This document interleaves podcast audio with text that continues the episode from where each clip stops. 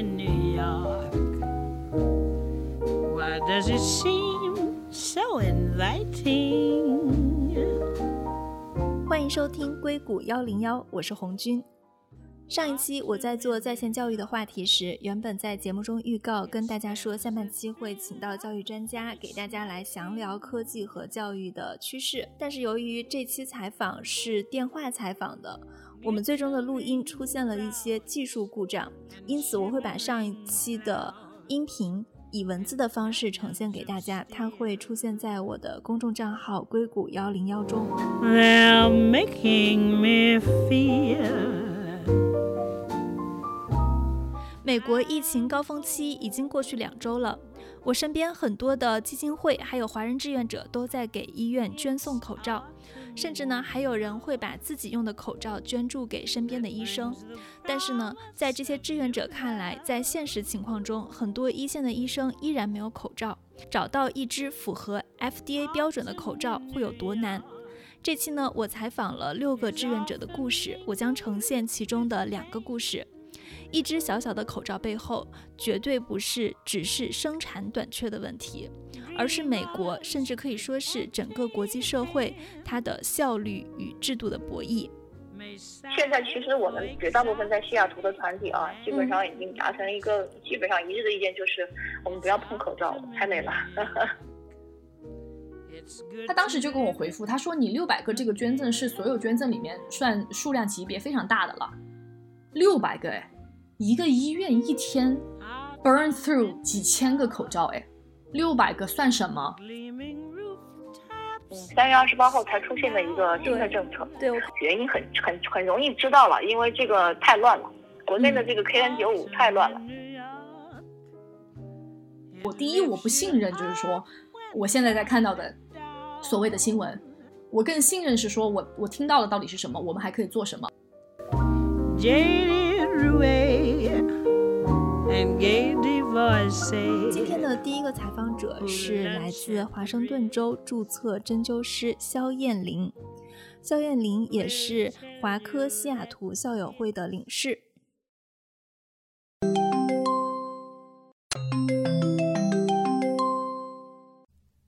Hello，哎，肖医生你好，您现在是还是在医院一线是吗？我没有在医院，对我我是我是中医师、针灸师，你是在西雅图这边对吗？对西雅图。直到现在，就比如说西雅图各大医院的口罩短缺情况吗？西雅图由于我们华人捐赠了以后，好像还好，捐赠了一波一波的，然后他们现在西雅图的本地的大医院还好，可能就是南北的医院，南边北边，因为西雅图很大，南北的那边就有一点点缺，但是我们之后也有关注到他们，所以我感觉是医院的一般的口罩是不缺，但是符合标准的口罩还是缺的。是 FDA 它开始拒绝使用中国标准的 KN95 口罩。在三月十七号，我看见当时 CT CDC 发布的一个那个清单的 list 名单中还包括巴西、韩国、日本、澳大利亚、欧洲、墨西哥和中国。然后中国里面四个型号的口罩，包括 KN 九五、KP 九五都是可以用的。然后现在呃 FDA 拒绝了这个中国标准的 KN 九五口罩，这会对捐赠者包括中国的口罩供应商有什么样的影响吗？如果 KN 九五真的是 FFP，你看 FFP three KN 九五啊，嗯，因为这个 FFP 这个标准对他们 FDA 来说，他们认为低了。这个是如果是这个 FDA 要求的是 FFP three，要求的是这样一个标准的话，从标准上来说，KN 九五就不合适，没有可以说的东西了，已经它是不合适的。你要说到影响，那那只能说 KN 九五就是不合适。你要想达到 FFP three。那你就是生产 FP3 的口罩。你你如果说是我们，那这个要做一下 research，你看他现在所批准的这些公这些标准，包括 CE 的，有没有有没有是 FFP2 的？如果它也可以跟 KN95 相 comparable，那你可能说它对中国有歧视。那如果都是一个 criteria，那 KN95 没话讲啊，就这个意思。原因很很很容易知道了，因为这个太乱了，国内的这个 KN95 太乱了。嗯，国内其实也有 N 九五的，据我了解，好像有 N 九五的，它那个 num number 应该是 E N，一个是 E N 啊幺四九，嗯，好像是这样一个 number。对，K N 九不是 E N 幺四九，如果是 E N 幺四九到这个，它就是它就是 FDA 就是 N95 的标准，KN95 本身就达不到，它真达不到，所以它去除也很正常啊。有很多人就把呃 N95 当 KN95 当 N95 卖，或者让人家分不清楚。嗯，这个有就是很多，而且中国因为 KN95 很常见，中国的真正的 F 就 N95 的这个标准好像并没有，大家并没有广而告之，大家知道的好像是 FDA 这些东西，但是还真不知道中国有多少企业达到了这个 N95，或者真的有一个专门的 N95 标准放在那里，说 EN 幺四九，这个也是我问到一些。很内部的人士说，问了这个国家的检测局的处长一些这种级别的人，他们才真的了解。那可不可以给我们介绍一下，在口罩采购中难点有哪些？嗯，对，的确是，嗯，我们主要采购的，我们校委会采购的主要是我和陈雄师姐，然后我呢，主要是负责审核 FDA 通不通过。这个是个极其复杂的过程。总的来说，先开始捐赠，首先我们要找厂商。嗯。我们以为就是找个厂商，然后跟医院对接就完了。说我们找个厂口罩厂，然后口罩厂说，哎，这个医院在采购，那么我们就把它对接起来，我们就是不是完成了任务了呢？没有。然后我们要捐赠口罩，那我们就要审核这个口罩是不是合适。嗯，然后我们就了解到一定要 FDA 批准。那么 FDA 批准的口罩呢，在中国的厂商有多少呢？啊，光 FDA 批准的这个有两个东西，一个是叫 FDA Establishment Registration，嗯，啊，这是一个 database，在网上可以查得到。这个这个 Establishment Registration 一年的注册费是五千二百块钱。作为厂商的话，annual fee。他还要通过代理公司注册嘛？这个费用只是 FDA 收的注册费用，代理公司还要收注册费用。也就是说，这个厂商他至少要花上万美元，上万美元光注册，对美金啊，光只是 annual 这这个 no 还只是一个，就只是在进入它这个系统。嗯。然后你之后还有一个叫 submission，叫 pre pre marketing submission，这个通过这个以后才能拿到五幺零 K number。五五幺零 K number 这个拿到这个东西的过程需要九十天到一百八十天，也就是说，呃，这个这个九十天一百八十天是什么意思呢？就是你要拿到所有的 News 或者 Nielsen 的 report 那些 lab report，他们这些东西证明你，然后你去走这个流程就要走九十天到一百八十天，然后你去检测这个东西本身就是需要花很长时间。啊，就也就是说，现在除非是两年前或者几年前已经通过 FDA clear 的，否则这些口罩根本所有都不合格。我针对是中国啊。关于 N95，嗯，网上查到有五幺零 K number 的，一共才有全球只有三十四家，啊，它的那个 product code 是 FSMSH，一共只有三十四家。中国的是有大概三家，但是有一家是中国有生产的，嗯，啊，包括大圣，包括。嗯，广包括石家庄的一家，邯郸恒永，嗯，就没有合规的，就是这三四家应该是已经被，嗯，应该是政府是有专门的供货渠道的，所以这三四家到底有没有 N 九五、N N ninety five 的货，这个我们基本上都验证过，基本上不可能，大家都是应该是国家有管控，这属于比较少的物资。嗯，啊，我们可以借此曝光一下啊，那个珠海青春鱼，对。他们公司应该算是有意的在欺在欺瞒了哈，不用说太严重的词，但这个是真的有问题的。他们他们的标准明明知道自己是 KN95 的标准，他们只是在 FDA 上做了一个 establishment registration，就像刚才跟你说的，嗯，花了五千二注册了一个就是一个 number，可能 sign number 还没有 sign，完全没有完成最后的。就是属于 testing performance testing 那部分，至少要过一两年才能搞完的一个流程。他们只是注册了一个 number，那可能就几几一两天或者十几天就能注册完。但注册了根本不意味着他有资质进入 FDA 的这个 clear。是的，他们呢就认为自己对对没有 approval，完全没有 approval，他就拿了这个 number 去骗所有的我们这些采购的人，然后说他有这个资质，他打上了他的口标口罩的标 FDA。然后还写上了 FFP3 啊，FFP two 才是 KN95，FFP3 是 FDA 标准的，他在上面打的是这样的标，就是属于欺瞒了。那个属于我们的代理也好，包括我们自己，因为我们会找注册代理公司，也也有很多在骗人的，比如 CE 的，很多都是代理公司不在欧盟的呃这个嗯列表里面，他们是没有资格去检测 CE 标准的，但他们就欺瞒这些厂家做了做了这些 CE 的标准，导致了 CE 的这个证书满天飞，都是假的。嗯，FDA 也一样，FDA 因为出现这个，您您知道这个 FDA registration number，光这个 number 就很难申请。没有在这个 number 里面的人，而且我是说的不是五幺零，我说的就是这个 registration 这个东西。OK，比如这个东西都已经都已经不是很多人有，在此之前，很多人连这个 number 都是作假，连这个 registration 都在作假。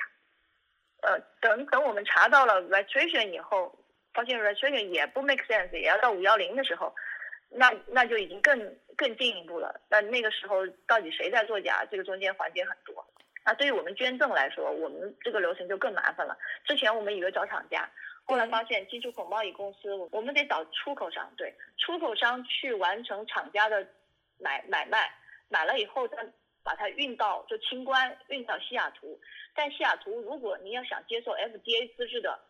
口罩或者 medical device，一定需要有 F FDA 资质的公司 importer，知道吗？叫 importer，initial importer and distributor，这个更麻烦。一年也要花五千二百块钱去 annual check 注册，完了以后你还要交小公司要交十几万美元啊，大公司要交几十万美元，就是你进来以后东西你要卖给医院，这个是个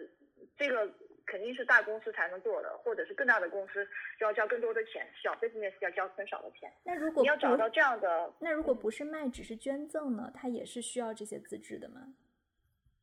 现在对现在的问题，我们就想，如果你只是捐赠，那我们想是不是你只要 registration 就行了，可能不需要 marketing，因为你不是卖。对。所以你我们这边的公司是不是只要交一个 annual fee 过就行了？我们曾经在想，也也的确是有这样的公司，我们这边通过呃，就是这整个渠道要打通嘛，就是厂家、出口商、进口商、接收商，这个整个全打通，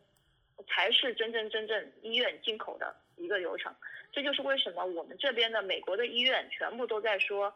他们的 supply chain 上找不到口罩，过程太过繁琐，他们一时半会儿因为就卡在像他们这边的美国的 vendor 找不到国内的货源，国内的货源又卖不到这边来，就是中间的卡。所以我们捐赠，你刚才说的对，捐赠我们我们在想，如果是通过正规的进出口清关，可能只需要 FDA 这个 establish registration 就行了。可能是不是？但是我们到目前为止也没有真正走过一次，所以我没有办法去肯定这件事情或否定这件事情。N95 买不到，嗯，FDA 的这个 Magical 那个 FDA 的 Surgical Mask 也买不到。最大的两个事情，一就是一没有这个 FDA 真正的 clear 的货源，二这个中美的物流一天天的在收紧，是两个问题。你们现在是做捐赠的，还是做医院会再次买入的，帮医院买的？我们全部是在做捐赠，但我们原来的目的是捐赠的，把这个捐赠途径打通以后，希望医院能购买。因为这个我们捐赠肯定是杯水车薪，而且说实话，美国医院的有钱程度也不是我们普通人能想到的。他们他们跟我们抱怨说他们没有这个 supply chain 上没有货，那我们本来的打算是我们捐赠了，把这个这个线圈起来了，我们就可以退出了。对，对我们是这个目的，但是。看来我们经过了很长时间的 work，好像是很难打通。就像刚才现在说的情况又在变，因为 FDA clear 口罩找不到，二是物流也很难做到。你你这个很难去控制，所以。现在其实我们绝大部分在西雅图的团体啊，基本上已经达成一个基本上一致的意见，就是我们不要碰口罩，太累了。呃，你们之前这个过程太繁琐了。是的，你们之前的捐赠，捐赠的最后是什么样的口罩？你们是从什么时候开始的？我们是，其实我们在国内做的更大量的工作了。可能西雅图在国内大家都没有采访过我们。我们先出去的我们校友会非常低调。不愿意采访，不愿意接受国内采访，因为我们我们捐了两百二十七家医院，整个湖北省一共有十二个大区，全部 cover 住了。是多少万其实都公，我们捐了一接近五十万美元的物资，但是我们覆盖面非常大，五十万美，包括我们捐了八十三台呼吸机，然后，嗯，这个二两百二十七家医院是是就是我们是买的。其实我们是在国内买的，知道吗？因为我们只有百分之一点七的物资是在美国买的，这一定是要向所有人澄清的。嗯，因为我们发现疫情变化以后，所有人都在 question 我们，说我们把东西都买空了，捐给国内了。根本不是，我们只有百分之一点七的购买的比例，这个钱的购买比例是在美国买的物资，其余的就百分之九十八的这个都是在国内中国买的。我们很对，我们很早就转向国内的物资了。嗯，我们知道这个边美国零售你不能太过于买，因为国内需要这么多的需要这么多的物资，我们在国内买比较嗯，当物流也方便，因为捐给国内嘛。嗯，是因为这个原因，我们才在国内有很多的货源，包括你像我们说要捐西雅图，现在需要捐了，所以他们不管是钱还是厂商，他们都非常积极的联系我们。你们后来捐给美国的，因为你刚刚提到了，在美国的口罩合规的，可能真正能能从中国运过来的就三到四家的口罩厂商，而且这三到四家极有可能是很早就被政府征用了，后而且他们的货肯定是供不应求的。最后你们是怎么样捐给西雅图的医院的呢？我们，嗯，我刚才说的这个我们在国内的事情呢，就是因为我们在国内，我们因为要捐国内，所以我们采购了。一些物资，那些物资呢，我们是在美国采购的，是在前期采购的。因为当时的问题是，美国采购的物资根本运不到，运不到本地，就运不到，就是你在网上买的嘛，比如说易贝啊，比如说一些网上的途径买了一些合规的物资，但是那个时候都是一个月以后才到货，也就是我们捐赠湖北的过程中，我们买的货，结果到了我们本地西雅图的时候，西雅图爆发了。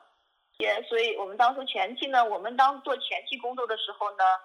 一个是没有物资在，一个也没有也没有集合起来，因为那个时候我们西雅图的医院并没有真的伸手要，会就是这些协会合在一起吧，然后就捐赠了一共中医室、中医诊所捐赠了四十多家，嗯，西医诊所也是捐赠了四十多家，呃，不是诊所医院吧，主要是以医生为主，就那个时候就是捐赠给华人的医生了，因为其实那一批捐赠反而是最有效的。因为那个时候，大家呃医院没有警觉起来，但是我们实实在在的帮助了很多华人医师，包括华人医师也把他们的口罩给了，就把我们捐给他们的口罩分给了美国的医师。那个时候他们有防护，有大，我觉得是极大的保护了我们这这一批所有的乔治亚州的医师的这个嗯生生命都捐赠到位了，每个每一份医师的都是都是拿到我们的口罩了的。医院接受的捐赠的单位其实是 foundation，医院的一个慈善机构，基本上每个医院都有自己的慈善机构吧，都有自己的 foundation，他们接受 gift，但他们是否会把我们的东西拿给医院用，这完全是一个另外一个 story。是的，其实华人是很很耐很热心的捐，但是因为由于他们这个完全不合规，在初期的时候他们可能会没有筛选的去用，但在下一段他们肯定是不需要了，不需要一些不合规的东西了。现在美国的 N95 口罩、医用外科口罩，在你整个的捐赠过程中，大概它的采购价格在发生什么样的变化呢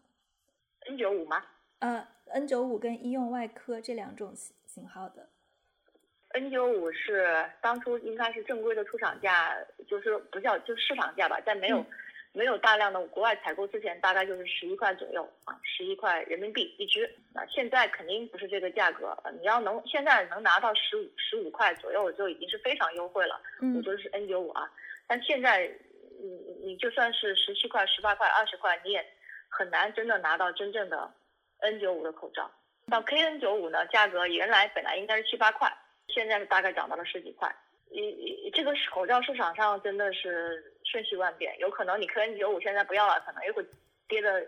跌的没有人要。包括一些非 FDA 的资质的口罩，在炒的很高。我刚才跟你说的，它其实就是我们正常的批量采购价。嗯，那至少就是不是那种炒起来的，我们至少还知道是这个市场价。但如果真的炒起来几十倍、几十倍的翻，那那是例外。你刚刚在提到就是这个 FDA 认证的时候，我注意到它需要。几个步骤，一个是就是 FBA 它的一个 registration 的那个费，就是最开始的你要先注册，然后拿到一个注册码，之后是要通过这个 FDA 的 approval，就是最终拿到这个检测。比如说前一个它的时间是假设是一周，然后后一个你提到了很多拿到 approval 的是两到三年前就认证了的。现在国内的口罩，我在想会不会还有一个问题，就是当然有很多是不符合标准的，可是也有很多他们是可以跟有能力生产这种高资质的口罩的，但是因为现在的这个认证的流程问题没有办法解决。他们即使生产了，然后也没有办法去拿到这个认证，把这个口罩拿到美国来。因为在疫情爆发的初期，医务人员突然去接受大量的这种新冠病毒的感染者的时候，你的口罩能够戴上的时间就是救命的时间。你接触这个的过程中，FDA 是否有放松过这个标准，让大家先解决这个当前的燃眉之急？它之前是有，就是把它标准放松到 CDC。的 new 系的标准，工业标准，因为工业标准和 FDA 标准是两个标准。OK，嗯，它其实放松过一次，放松过。现在现在它还有就是那个 emergency use authorization，它就是用这个条例下的一些别的东西也进来，只要跟他们说一下，要发个 email，把他们的厂商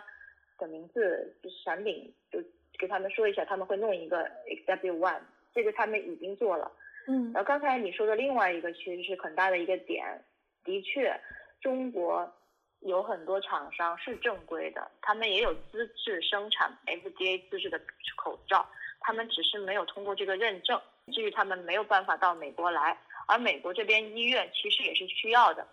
所以这中间存在一个 gap，存在一个鸿沟，该怎么弄？啊，这个的确就是我们需要去完成这件。事情，FDA 网站上说的很清楚，会加速审批，而且他们有 email 的，你自己不要写信，就是是这样。因为美国它不像中国，很多东西可以快速做，你会找到人，你就可以把事情做完。美国它就是所有的标准在那里，你要做你就得 email 啊，你要写 email 给他，把你的东西都解释一遍，他会有一个流程再给你，然后你再反复的 email back。那就是为什么现在。中国也需要肯定需要代理厂商，就资质代理的这个申请厂商去，呃，这个去研究这个事情，把它加速。它其实是有加速的。他们说我在网络上看得很清楚，就是有一定的加速。呃呃，就是你们只要是有什么困难，FDA 其实是很愿意帮助的。文上也写的很清楚，只是你要完成这样一个注册。首先，你之前你口罩生产的时候，你就要完成一些东西，不是说你先要上马，而是先要你去，先要去检测，比如说 n e o 的检测，比如说啊文件都是有的，你只是走这个流程，它是需要九十天到一百八十天，但是这个九十天和一百八十天，这个 FDA 说它可以加速的，但前提是你还是得做检测，你的口罩如果都没有任何检测的话，光是流程加速也没用啊。最开始你做这件事情的动力，就除了说你看到这些志愿者，然后真的是很感人，跟你自己就是之前也在跟武汉的医生，包括你是华科毕业的，有很多的接触，你能看到现场的情况也有关系吗？我是武汉的医生，我也是武汉人，我在武汉学了八年的医，你知道，然后我的同学们全部都在一线，你知道我什么想法？我要能帮到，我肯定百分之百帮。包括我跟你跟他原来说的陈静医生，其实他原来也是那种，也不是很管事儿的人呢。他当时主动站出来，我还吓一跳呢。我说，哎，你怎么就是愿意站出来？这个事情要站出来是很难的，做这些仓库的事情。所以当时我自己当时，呃，一方面是我自己真的是武汉人，我我完武汉我那个家乡出了问题，我是完全义不容辞的，我要去做这件事情。我因为去年就已经回过武汉了。就再一个，再一个，还有一个很重要的原因是华科的附属医院就是同济协和呀。我们华科对这个，而且你知道武汉市所有的医院现在基本上全是我们同济协和的附属医院了，因为一二三四五六七八这些附属医院，所以华科做这件事情也是义不容辞。这就是肖医生的故事，他一直在采访中强调，他只是团队中的一个志愿者，那校友会组织的每个人都付出了巨大的精力。嗯，那今天我也采访了一位个人捐赠者。相比于肖医生的经历，他幸运很多。他是直接采购到了美国生产的 N95 口罩，但是呢，呃，在他的捐赠过程中，也发生了很多让他痛心忧心的事情，因为他亲眼看到了与新闻报道里完全不一样的真实的纽约战役场景。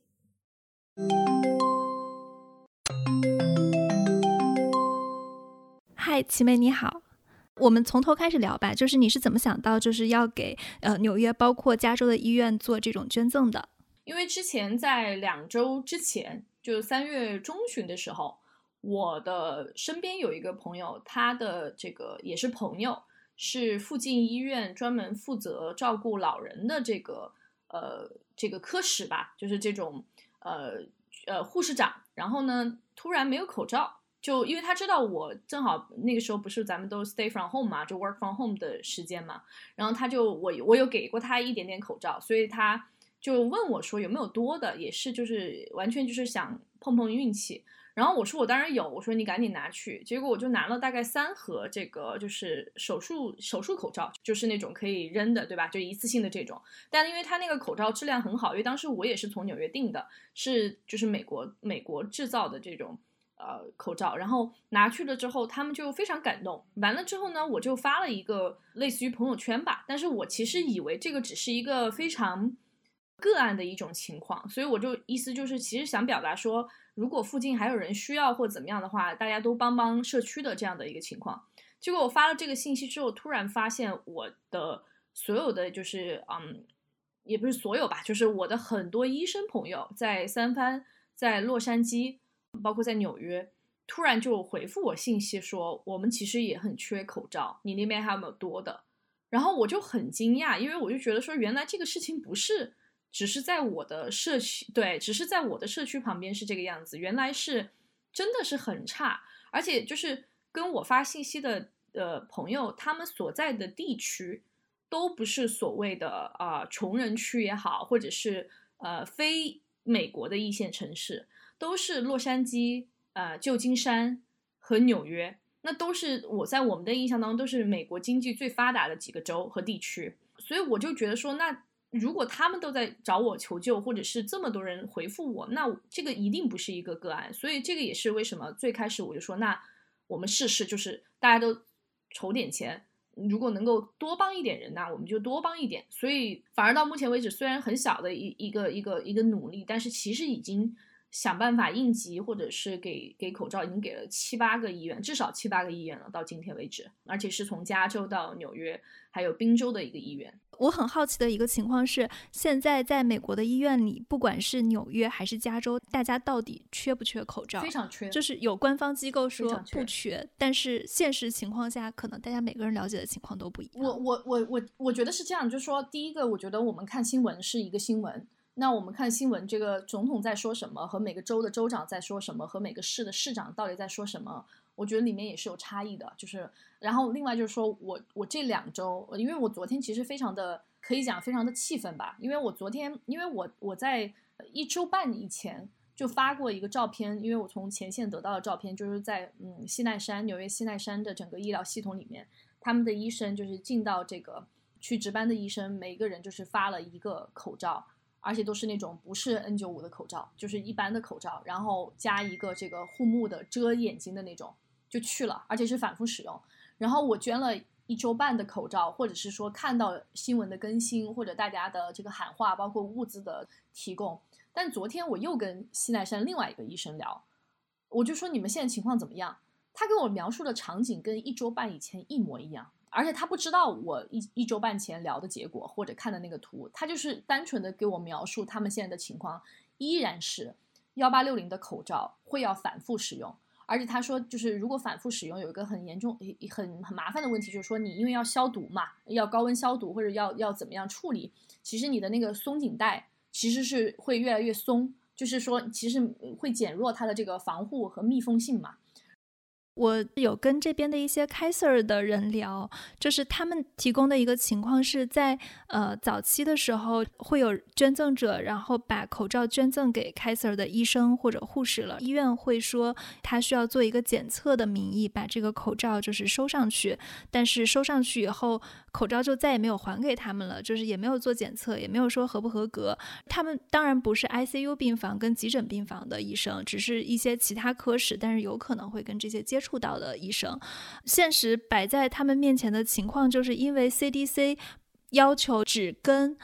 这种有感染者直接接触的人戴口罩，然后对他们也没有必须佩戴口罩的要求。有一些华人捐赠者给他们捐赠的口罩，最后出现的问题就是会导致捐赠了，医生也收到了，然后最后被医院就是以检测的名义征收了，最后这个口罩也不了了之了。在关键的时期，他们最后还是没有口罩。这个是非常就是在我的意料之中的，因为我聊出来其实是一样的道理，就是说当时我们捐口罩，就是说。其实我们都是希望，就是说每个人在医院里面，对吧？医生、护士都能够带上带上一个。可能比如说，我们以为哦，ICU 和重症，ICU 跟那个 ER 是最危险的，那可能他们就优先。然后呃呃再说什么，比如说前面的护士或者是其他科室的，对吧？我们的理想状态都是这样分的。但这个也是为什么我就说，其实我们要找好捐赠的对象，并并且他是有这个话事权，就是说他能够支配，或者是至少我们知道这些东西去哪儿了。就因为医院检测，呃的名义，我觉得是非常正正常的，对吧？就是你质量检查还是说安全检查，为了大家的这个安全，我觉得都是可以理解的。但如果说分配来讲的话，医院每一个医院也是有它的医院里面的规定。我举个例子，像有一个医院，他们之前是没有人戴口罩，就是这个不是像你说的，就不是必须的。直到上一周的时候，可能就有一个大批量的捐赠，就是几百万的这个口罩到了。一个大型的捐赠，那一下就是呃医院系统的整个规定就开始变，就是说只要进入医院的医生护士全全部带。所以其实现在这样子的紧急状况下，每个医院它的政策每天也是在变的，就包括接收人群，还有他们在整个这个救助过程当中，呃跟整个系统跟政府联合起来，大到底扮演什么角色。所以我觉得就是这些都是很常见的一些一些很现实的状况。而且像比如说有很多医生就是有那个就防护服嘛。我们其实现在看新闻，你可以注意到很少有医生在里面还穿的那个全身的防护服，就跟我们在看到新闻里面那个在武汉的医生或者在护士他们穿的那个整套的，就是还有这个蓝色的无菌边的这种这种从头到脚的这种防护。你现在看美国的新闻，护士包括 ER 里面还是很少，甚至做手术的医生。还是不是这样子的装备？原因也很简单，是因为设备短缺。同不是设备短缺，是物资短缺的基础之上，物资的这个捐，就算我们捐了，它只是就像我说的是杯水车薪。那在这样的状态下，他无法去抉择说，我既然没有办法把所有人都 cover，那干脆好就都不要 cover。因为这个事情很简单，就是今天就跟你缺一万个口罩或者一万个 gown，对吧？就这种防护服，但是你被捐了一千个。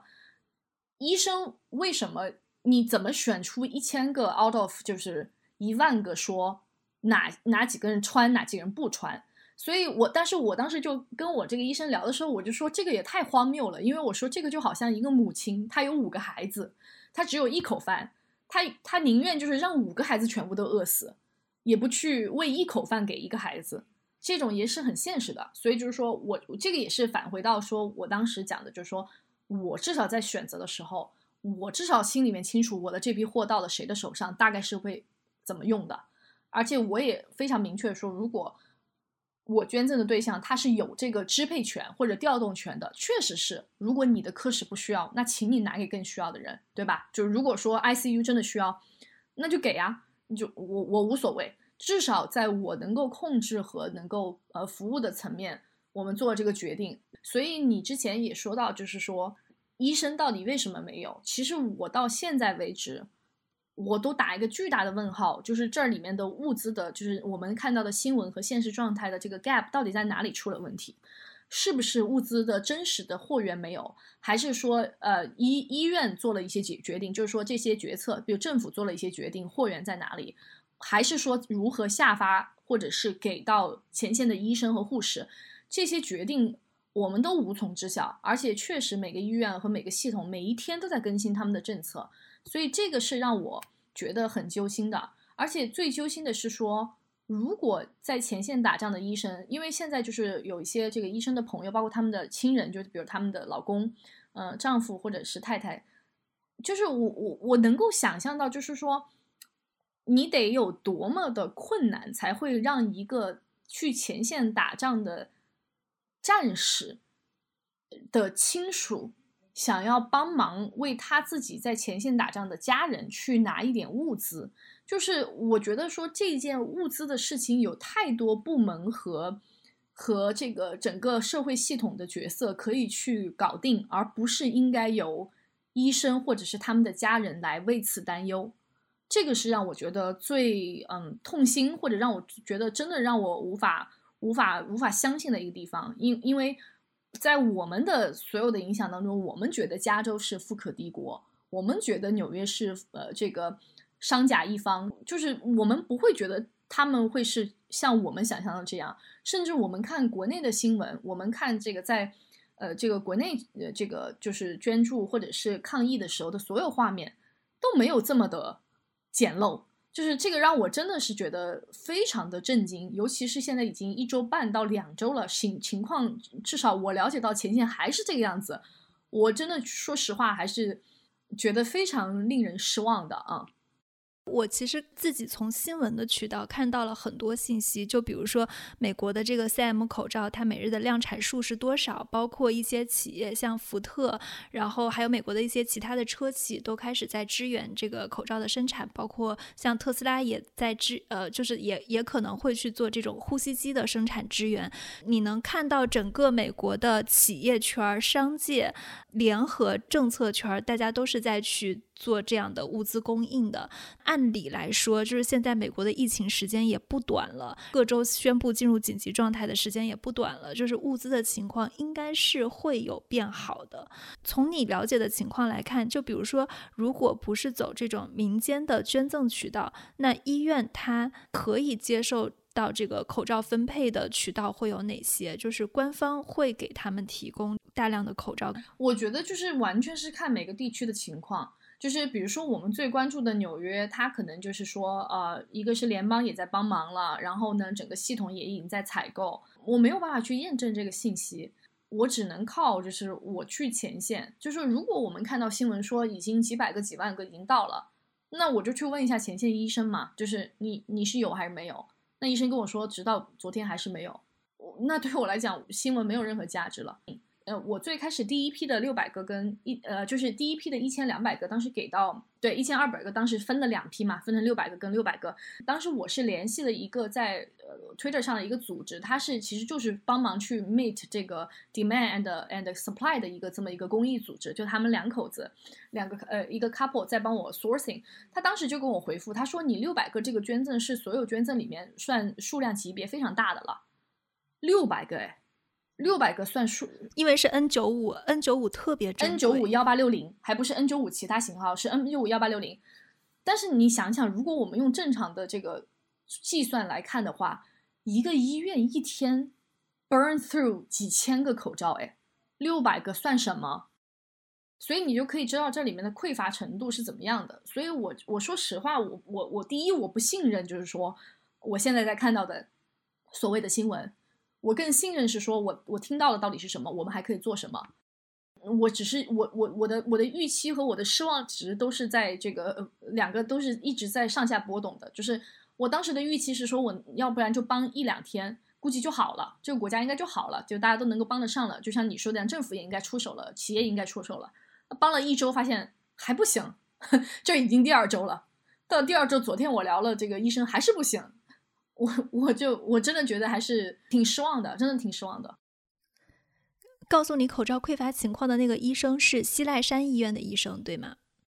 而且我的我的我的方法是说，我一周半前获得的信息也是西奈山的医生，他们两个是不同的两个医生，都是西奈山系统的。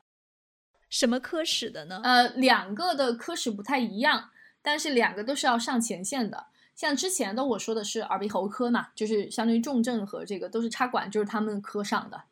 然后所以你就可想而知多多危险。这个医生啊，我暂时不知道他是哪个科室的，但是我知道他是也是被 assign 去到那个前线的，只是觉得很心疼，你知道吗？因为这些朋友都是我，因为我读的大学最有名的这个，就是我们当时大学最有在纽约最有名的那个系是护理系，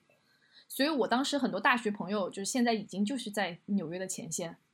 就是在最前面，就是里面的医生，就是里面的护士。你是你是护理系啊？你是护理？我不是护理系，就是我们那个医，我们那个学校最有名的系是护理系。你的第一批口罩 N 九五是从哪个国家运的？因为今天我跟人聊的时候，大家说运费现在已经跟口罩费差不多贵了，就超级贵。呃，是的，因为当时我们运的第一批，当时我没有记错一下，你等一下我看一下时间啊，因为是在两周前的周一了，也就是说今天是三十一号，当时我们那一批应该是十七号，就是呃，sorry，十六号，对对对对，十六号，呃，十六号采购，就是十六号发货，从柬埔寨金边发货。然后十八号就到了三藩，绝对是疫情的高峰期。对，但是就是说十八号到十六号到十八号，柬埔寨发货的时候没有出现任何的问题，就是 DHL 直接就发，贵确实是贵，但是就是说空运嘛，因为我当时也说了，我说不计一些成本，我说咱们走最快的，不要什么海运啊或者慢慢运，我说这个最急，所以当时他们是非常非常非常好，就是说十十六号你就看到下单，然后。十八号就到了，就对我来说是就直接进到医院系统，而且他们都签收。今昨天我还收到就是他们签收当时的那个六百个口罩的图，就是在 Kaiser 那个 L A 的办公室，所以我就很开心。之后的时候，这个你可能要去算一下，但是我觉得我如果没有记错的话，应该是二十号还是二十一号是柬埔寨，嗯，最后二十号是周五，对，就是是柬埔寨规定不允许再出口口罩的时候。所以当时我们的那一批货就在这个时间之前，赶紧想办法运到了越南。就柬就是第二批的订货是也是几千个，就从柬埔寨运运到越南。到目前为止，就是我听说，反正已经也是就是上飞机了。但是现在我还没有得到更新。那然后我听说，就是 DHL 那边的货，呃，就是整个货仓的那个成本价格已经涨了三倍了。呃，口罩的这个成本跟运输成本差不多，而且像幺八六零的口罩，六块钱，现在为至少以我们现在要拿的量级，已经拿不到货了，所以又是又在涨这个成本。至少就至少我们现在运的这个批已经是千量级的了，所以还好，就是可能，但是也是最后一批了，因为没有了。我们当时采购对方是六块美元，现在已经就是涨到八块了，嗯。然后当然我当然是当然确实。对，当然确实我们可能的那个呃量级也没有那么的庞大，如果再大量一点，可能还有更便宜的，但是我没有办法了，就我我的我们现在筹得的款项和实力只能够就是采购千千以千为单位的，所以给出的这个报价就只能压到这个样子，所以我也真的也是很很无奈吧，对，嗯，但是这一批有一个好处就是供应商那边因为他们的发货一直在摇摇摆摆，无法抢到这个位子。所以对方也不太好意思再给我加价，所以就是八美元的这个成本一个已经包含了这个运费在里面了。对，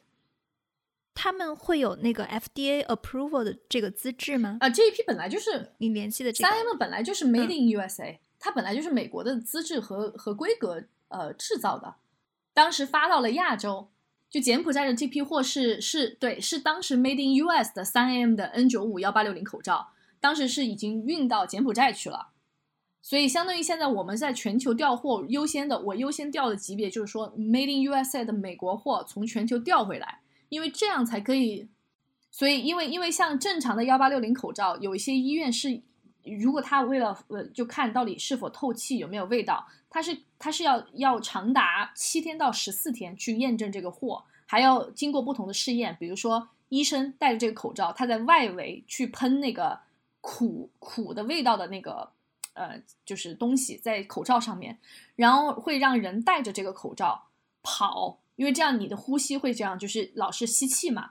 看一下这个气体和这个味道会不会渗透。就每个医院它的质检环节非常的严格。那这个就是为什么我说，如果我拿的就是 Made in USA 的货，这个就本来当时制造生产的时候就是按照美国规定来的，那我再拿回去的时候，他们检查和这个呃过的时候可以加快。变相的其实就是在争取时间了。对，这是志愿者罗启梅的故事。医院的物资到底是不是真的紧缺？呃，这是一位来自加州医院管理者的说法。他在加州的一所公立医院工作了二十五年之久。由于院方不同意私下接受采访，所以我在经过他的同意之后呢，他以匿名的方式接受了我的音频采访。那现在就是因为很多华人在很热心的给医院捐口罩，现在医院实际上它的口罩是短缺的嘛？医院是短，呃，有是有短缺，嗯嗯，这是事实。但是呢，医院现在也供应呢也上来了，医院有各式各样的调配，就是说呢，保证一线的医生、嗯护士都有口罩用。然后呢，又担心，因为我们接下来几个星期都不知道接接下来会发生什么情况，所以呢，就让大家呢省着点用。现在美国的公立医院会从哪些渠道获得，就是官方的渠道获得口罩呢？官方的渠道呢是有那个我们医院都是有自己的供应商，供应商呢他们都在非常努力的到处在寻找这些我们需要的，我们叫他们 PPE，PPE 有一级哎对，有一级、两级、三级各种类型的。都在寻找这些东西，而且呢，一直在一直在有做，一直有货进来，就保证一线的医生护士他们在有隔离病房或者疑似或者确那些确诊的病人，是确保他们全部都有这些东西。你觉得从医院的角度来说，现在因为你刚刚一开始的时候也提到了，现在就是呃，可能美国的一些大的供应商也在生产了医院的口罩，好一点点。现在的情况对比两周前，大概有什么样的不一样呢？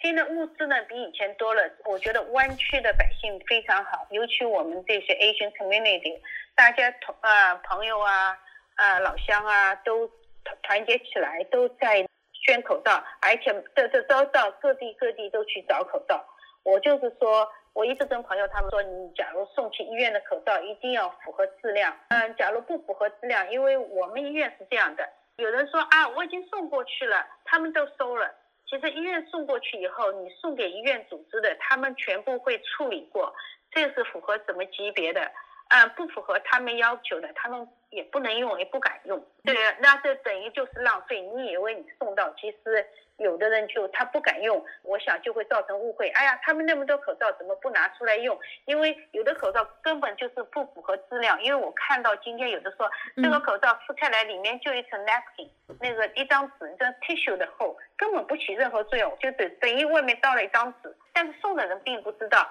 就是有的东西进口过来。他并不知道，要是没有美国 FDA 的呃批准的话，一般性我们医院是不会用的。送来当然来者不拒，你你你好心，我们感谢。但是这些不能用的话，你就呃不能让医生是不能我们不能让医生去冒险。但不是说有的人说你让医生裸奔，不是让他裸奔，因为他在一个。那个情况下，我们有各种各样的病人，因为病外面人不知道，病人是有分等级的，我们把病人都分开的，病人分开。但在这个地方，他刚刚手术结束，心脏病的人，他没有跟外面接触过，他没有生这个病，你也没必要戴口罩。肯定是生这个病或者疑似病例的话，那你需要戴口罩，还是医院有供应的。我看见就是 FDA 之前在三月十七号的规定，中国的这种 KN 九五，包括 KP 九五这些口罩都是还可以作为紧急的医疗物资来使用的。但是三月二十八号，FDA 出了一个新的规定，就是说，呃，它不再接受这个中国的 KN 九五的标准了。这个标准的变化会对你们产生影响吗？这个标准对我们不产生什么大的影响，嗯，因为这些 KN 九五或者 KN 九四的口罩，他们都没有 FDA approve，对，没有 FDA approve，我们本来就没进过这些东西。从医院官方来说，他们没有，你们没有进过。对，从捐赠，因为我们对一定要 F FDA 批准。从捐赠的角度来说，会不会之前比如说有捐赠的类似于这样的口罩，但是现在用不了了？完全有可能。你会怎么看标准的变化？中国现在的社交网络上会有一些争议。之前是允许七个国家作为紧急的医疗物资可以运送到美国，然后现在突然把这个中国的剔除了。然后尤其针对 KN 九五这一块儿，你会怎么看待这个事情呢？我看到这个事情呢，我觉得跟是不是中国无关，是跟这个东西的质量有关。因为呢，很多人都说想把东西卖到医院来，都跟我阿舅说，哎。我们是 KN 九五的 CDC 已经批准了，为什么你们不进？那我说没有通过那 FDA 的质量检查，我们我不是检查机构，我不能保证你的质量，至少你有一个质量。第一，第二呢，然后也也有呃些人呢拿来一些那个样品看过，看样品的时候你就发觉，同样都是 KN 九五的，有的很厚，有的很薄，每个都不一样，标准不同，参差不齐，标准不同，那你就。心里就嘀咕了，到底哪个是标准，哪个好，哪个坏，我也不知道。现在就是加州这边的医院的医生，像 ICU 急诊这些的，他们基本上还是够用，然后是能每天更换的嘛？比如说像 N95 这一类，能能能更换，能。嗯，医院里呢，我就想说一下，以前呢是比较浪费，比如说一天一个医生可以用四五个 N95，他需要的话。带上一次就扔了，医生和护士。现在呢，有的人就不怎么习惯，我怎么还要继续用？继续用？其实我们中国人一种勤俭的习惯，一个口罩用一天还是 应该可以的。现在大家对疫情的情况，未来会有什么样的预判吗？就是这样的预判会影响到口罩的使用吗？我觉得啊，这个疫情呢，我的判断是这样子。你看，现在这个加州那个待在家里已经是两个礼拜了。对。啊，原来到四月七号，现在又嗯到五月份，对，五月三号又延长了。只要大家能够保持原这样情况，都待在家里，就不会有新的病例发生。有的朋友也说，哎，怎么好像又有人死掉了，又有人测出来了？其实这些病人就是在两个礼拜以前，他隐性的，他已经得了这些病。他没有发出来，是的，现在就是开始发出来了。你会看到有好像有病情增多，但是它没有。其实从我的角度来看，它没有新的病例出现，这些就是以前遗留下来的，一个月以后慢慢就会好起来。从你的角度看，你觉得现在到了峰值吗？还是会还会有一个继续增长的这样的一段时间？我觉得有可能一个小增长嘛，因为才两个星期嘛。对。还有再有一个星期的话，我认为就会到顶峰了。嗯。慢慢就会平了往下走，因为只要大家能够保持不要去外面走啊，呃，串门呐，呃，能够听这个话，能够待在家里，好好的待在家里，不要那个不呃，一定要 keep the social distance，那就会没有问题。这就是我们今天的节目。如果你喜欢我们的节目，欢迎在你所收听的渠道来订阅我们。感谢您的收听。